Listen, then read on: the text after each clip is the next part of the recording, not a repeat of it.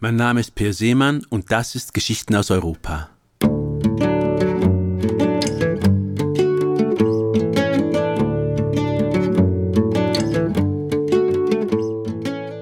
Heute eine Geschichte aus Düsseldorf von einem Café, das sich in der deutschen Musikszene einen Namen gemacht hat. Café Startklar. Das Interieur erinnert an ein Wohnzimmer, das Haus liegt an der Landebahn des Flughafens. Ein Café mit Kulturbetrieb, das Café Startklar. Die Inhaberinnen Marie und Beate verpflichten Musiker und Schriftsteller für das Kulturprogramm. Während einer Lesung kommt es bisweilen vor, dass eine Textpassage vom Brummen eines Flugzeugs übertönt wird. Wer jedoch in Pausen zwischen dem Dröhnen geschickt Noten oder Wörter platziert, Wer bei abklingendem Rauschen begeistern kann, überzeugt das Publikum. Die meisten sind Flughafenanrainer, viele weltgewandt, nicht nur aufgrund der Nähe zum Flughafen.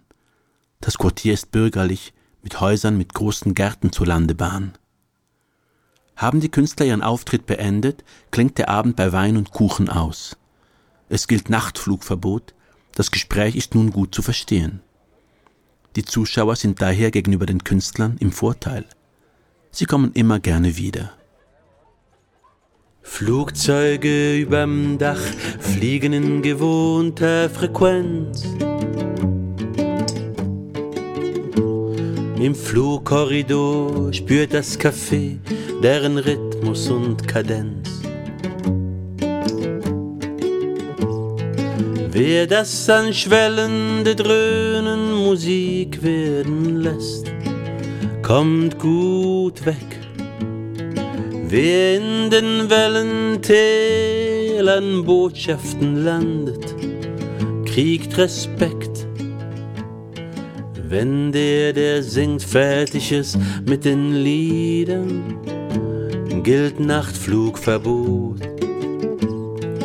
Gäste sind bei Kuchen und Wein geblieben, still ist's im Flugkorridor dann trinkt und lacht man in Ruhe,